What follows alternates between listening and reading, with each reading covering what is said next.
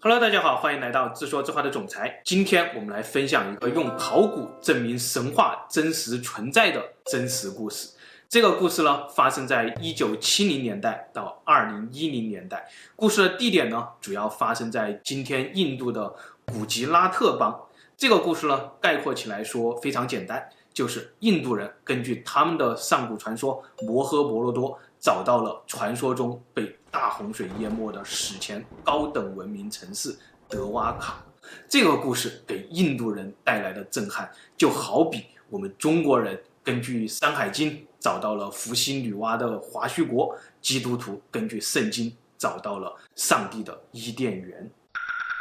这个故事的主角呢，是印度教中最重要的一个神，叫做奎师那。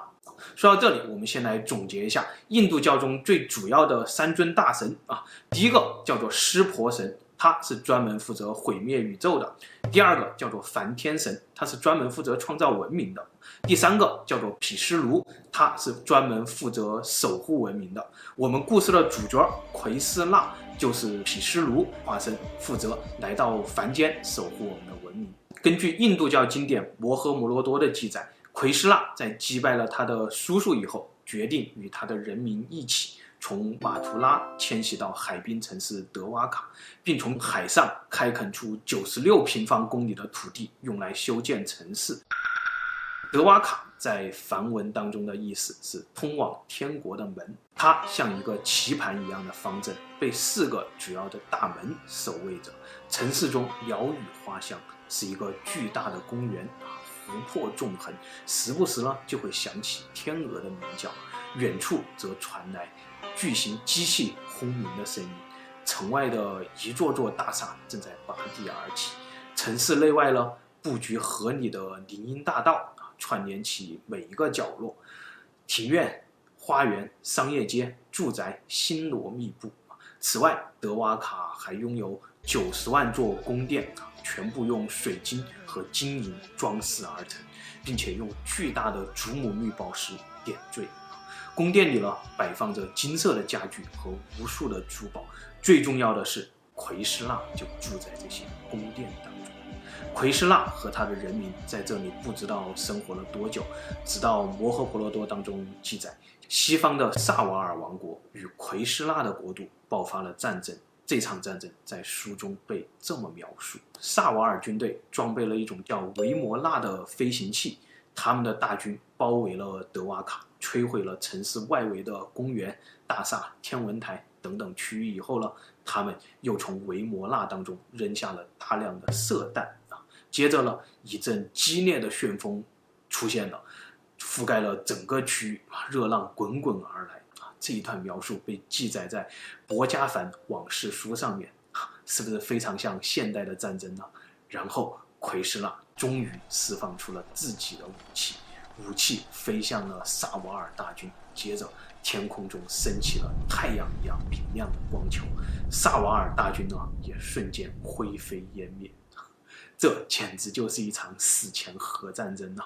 这场史前核战不久之后呢？奎师那就离开了地球，在奎师那离开地球的同一天，德瓦卡城也被愤怒的天神用海水淹没。印度的史学家呢，根据摩诃婆罗多当中记载的月食、彗星等等天象，推测出来这场大战应该发生在公元前三零九零年。而印度教的信徒们呢，则更愿意相信。奎师那离开地球的时间是摩亨佐达罗毁灭的五千年前，也就是距今九千年前。就是这样一个传说，在我们中国人看来，无异于黄帝大战蚩尤的史前高科技战争啊，却被印度考古学家一层层将它从传说中剥离出来，走入现实。根据印度教的传说，今天的德瓦卡是奎斯纳德瓦卡城的第七个重生，前六个遗址呢都被深深地埋在了地下。如今呢，有一座寺庙是代代相传保留下来的，它是专门为了纪念奎斯纳而建造的。无论德瓦卡城被覆盖多少次啊，这座庙宇总会在新的德瓦卡城地面上被修建起来。一九七零年的时候呢，饶博士。奉命对这座古老的印度教寺庙进行考古发掘。在发掘的过程当中呢，他就发现这座寺庙地下竟然还有一个古老的寺庙。再往下挖，又发现一个更古老的寺庙，层层递进，大概有三千年的历史。从寺庙下面出土的大量贝壳、陶片、铁器来看，这座庙宇下面是不断被海水冲刷的一座座城市的遗址，它们随着历史层层相。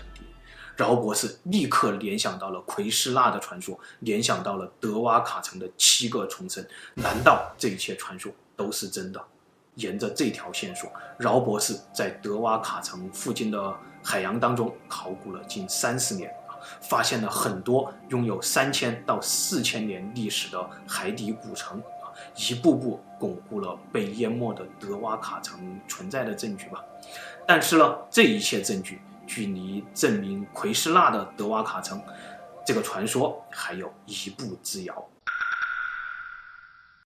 故事。到了二零零一年，印度政府委托国家海洋研究所在半岛的另一端坎贝湾进行一次海底污染检测时，他们的声呐发现了这个下面有一个占地约十三平方公里的城市遗，这相当于五个摩亨佐达罗遗址的大小和三十个天安门广场的大小。这太大了，考古学家们从来没有在陆地上发现过如此大规模的古城。接着，海洋研究所将从中打捞的一些木块、陶片和化石骨头等等古物发往了全世界各个不同的实验室去检测，包括印度的曼尼普尔大学和英国的牛津大学。结果检测出来的年龄为三千五百岁到九千五百岁。这个年龄如果没错。那么足以证明两点：第一，这极有可能就是传说中奎师那德瓦卡城的遗址；第二，这个遗址比已经发现的任何城市遗址都要再早五千年。如果此处的考古发现和饶博士前面发现德瓦尔卡城海底的一些古迹，还有摩亨佐达罗、印度河谷文明的考古发现形成了证据链，那人类文明史足以改写。这件事儿在二零零零年代引起了全球考古界的轰动，印度政府呢也不敢贸然行事，仅仅在两千零七年的时候又对这里进行了一次声呐扫描，之后就再也没有下文了。饶博士三十多年来从事的。奎斯纳德瓦卡城考古工作就到此为止了，似乎有一个直通天庭的声音在告诉他，不能再挖了。就在前几年，当饶博士在采访中被问到他是多么肯定这下面就是奎斯纳德瓦卡城时，他回答说：“只是名字牌丢失了吧。”饶博士期盼的证据迟迟无法出土，到了二零一三年。他也含恨与世长别了。自此，奎斯纳德瓦卡城可能永远淹没在海洋当中，淹没在我们的记忆当中。如果奎斯纳德瓦卡城被考古证实了，那我们要不要相信摩诃婆罗多当中的故事呢？要不要相信史前核战呢？要不要相信上一代文明呢？要不要相信来自地球之外的奎师那呢？要不要相信毁灭宇宙、重建文明、守护文明的湿婆、梵天、毗湿奴三尊大神呢？所以这一切只能是传说。安纳托利亚、近东、两河、埃及、印度、希腊、罗马，这是一条近代西方编织了几百年而形成的人类文明发展的证据链吧。但是印度人似乎在我们耳边隐隐约约地说，故事的真相其实是文明在不断的毁灭和重生。上一波毁灭就是我们传说中奎师那的年代，类似距今一万三千年到九千年前的年代啊。这个时期呢，正好是我们地球上的上一个冰河期的结束。那时候冰河融化，海平面急速上升，全世界大量的文明城市被淹没，比如西方的亚特兰蒂斯，我们的德瓦卡，你们的瀛洲蓬莱。神离开了地球，人在洪水中劫后余生。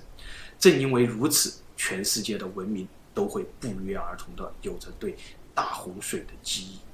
西方的神指引着诺亚一家，让他们逃到了安纳托利亚的高原，之后又摧毁了他们建造的巴别塔，剥夺了他们的文明和科技。我们的神奎师那指引我们来到了印度河谷间的高地，我们重建了哈拉帕、摩亨佐达罗，但是这之后神将它摧毁了，剥夺了我们的文明和科技。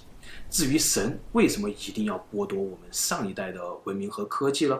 这正是湿婆、梵天、毗湿奴三尊大神的周而复始的工作，是绝对不会出差错的。